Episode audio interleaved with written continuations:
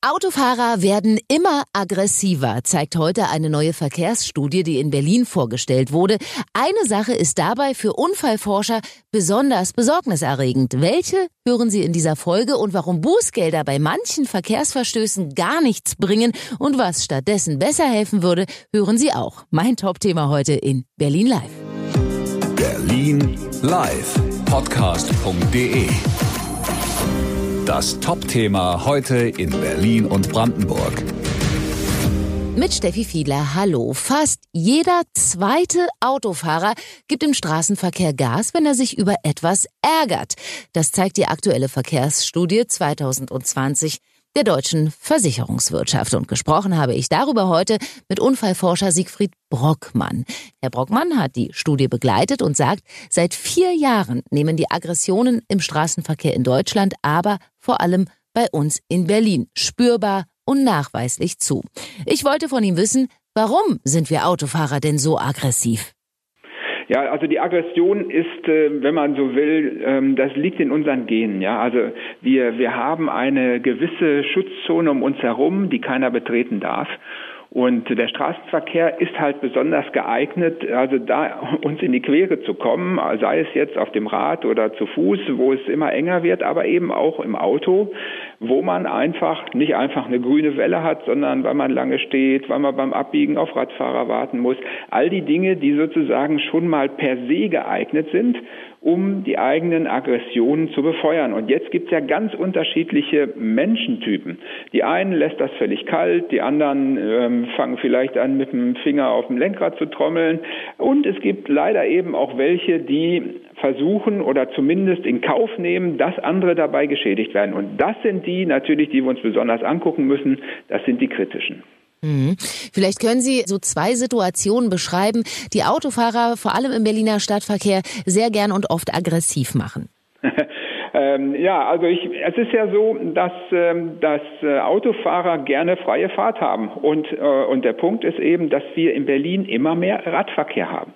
Ähm, dass die Radverkehrspolitik in Berlin ja auch darauf ausgerichtet ist, dem Radfahrer viel mehr Platz einzuräumen, was sicher nicht falsch ist.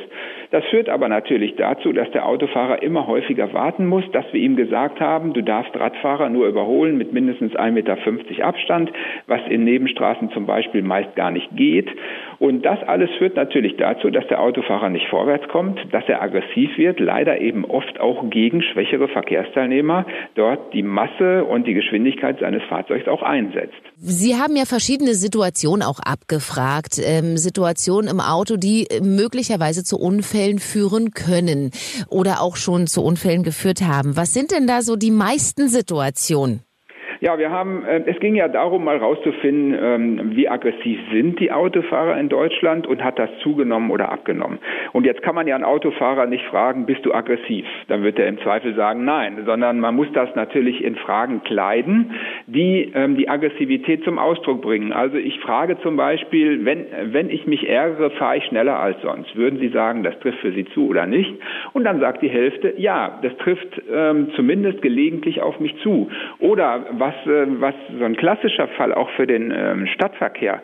Drängelt mich mein Hintermann, trete ich kurz auf die Bremse, um ihn zu ärgern. Da sagen immerhin 42 Prozent der Fahrerinnen und Fahrer, ja, kommt bei mir gelegentlich vor.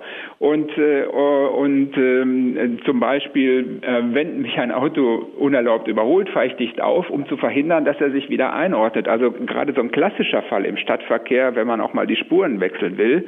Immerhin jeder Dritte will das verhindern.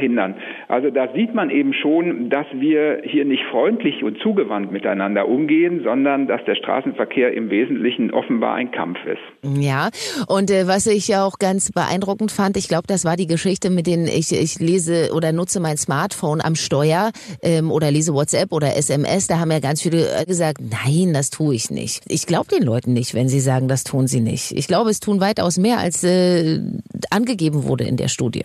Ja, Also das ähm, erstmal ist es natürlich bei solchen Befragungsstudien immer so, dass wir sogenannte sozial erwünschte Antworten mhm. bekommen. Das heißt, die Leute antworten etwas, von dem sie meinen, dass sie das hätten so tun sollen. Denn wir alle sehen ja im Straßenverkehr, dass es so nicht läuft. Das Smartphone wird sehr, sehr viel häufiger benutzt, als hier angegeben wurde. Und äh, wir haben immer auch einen großen Unterschied zwischen dem, mit, zwischen der Selbstwahrnehmung und der Fremdwahrnehmung, die sich in dieser Studie auch drastisch zeigt in der Frage, ähm, wie eng überhole ich Fahrradfahrer. Da sagt fast jeder, ähm, ich halte einen ausreichenden Abstand, aber fast alle, die ich beobachte, tun das nicht. Und dann sieht man ja schon, das kann ja gar nicht stimmen. Und das zeigt eben leider auch, dass wir mit uns selber nicht ehrlich umgehen. Wenn wir ehrlich wären, würden wir sagen, dass wir es vielleicht schlechter machen, als wir glauben, dass wir es tun sollten. Mhm. Da kann man also eigentlich das Fazit hier an der Stelle schon ziehen. Vielleicht sollten wir alle doch mal ein bisschen reflektierter noch sein zu dem Verhalten, was wir so im tagtäglichen äh, Verkehrsgeschehen an den Tag legen. Ja, also für mich ist der wichtigste Tipp, weil ich ihn auch immer beherzige, ich gehe davon aus, dass in einem anderen Auto, was mich gerade durch irgendeine Verhaltensweise ärgert, denn ich bin ja natürlich auch kein Heiliger, da sitzt jemand, den ich kenne und den ich mag. Wie würde ich dann agieren? Dann würde ich sehr viel verständnisvoller sein, als äh, wenn das ein völlig Fremder ist. Und dieser Tipp hilft mir sehr, sehr häufig, äh, den Ärger dann auch sofort wieder verfliegen zu lassen. Oh, das ist aber ein schöner Tipp. Ähm, noch ein, zwei Fragen. Welche Maßnahmen beeindrucken den Autofahrer am meisten, also was jetzt so Bußgelder und Strafen betrifft? Ja, bei, da, es ist ja sowieso so, dass ähm, Bußgelder und Strafen in einem gewissen Verhältnis zueinander stehen müssen. Habe ich also eine sehr hohe Strafe und eine sehr geringe Entdeckungswahrscheinlichkeit, ähm, dann wird das niemanden beeindrucken und umgekehrt. Beim Handy zum Beispiel ist es so, dass die Entdeckungswahrscheinlichkeit sehr gering ist und deswegen hat auch das Heraufsetzen auf 100 Euro da in der Praxis sehr, sehr wenig bewirkt. Das heißt, wir brauchen ein Zusammenspiel zwischen diesen beiden Dingen und wenn es ganz toll läuft, haben wir auch eine soziale soziale Norm. Und das sehen wir in dieser Befragung auch sehr schön beim Thema Alkohol. Ähm, denn äh, dort ist es seit Jahren gesellschaftlich zunehmend geächtet, unter Alkoholeinfluss Auto zu fahren. Und obwohl die meisten Leute in unserer Befragung oder viele in dieser Befragung sagen, die Entdeckungswahrscheinlichkeit ist nicht so hoch und jedenfalls deutlich geringer als beim Verkehrsverstoß, sagen doch fast alle, unter Alkohol fahren würden sie nicht. Mhm, okay. Ähm, was hat Sie denn in Ihrer Studie insgesamt am meisten überrascht, beziehungsweise was finden Sie besonders besorgniserregend? Überraschend tut mich als Unfallforscher natürlich schon lange gar nichts mehr.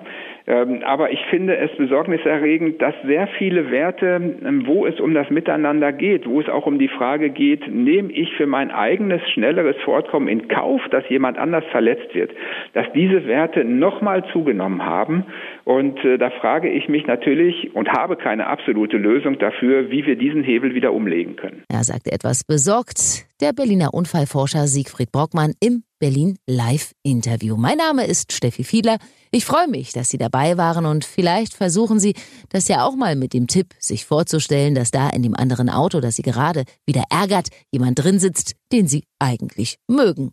Hm, ich glaube zwar nicht, dass das gleich klappt, dass man wenig verärgert reagiert, aber vielleicht ist das ja eine Übungssache und wir mildern damit ein wenig das Aggressionspotenzial in unserer Stadt. Berlin Live, der Podcast. Können Sie auch abonnieren auf Ihrer Lieblings-Podcast-Plattform oder online einfach nochmal nachhören auf berlinerpodcast.de. Na dann bis zur nächsten Folge. Hören, was passiert. Berlinlivepodcast.de Das war das Top-Thema heute in Berlin und Brandenburg.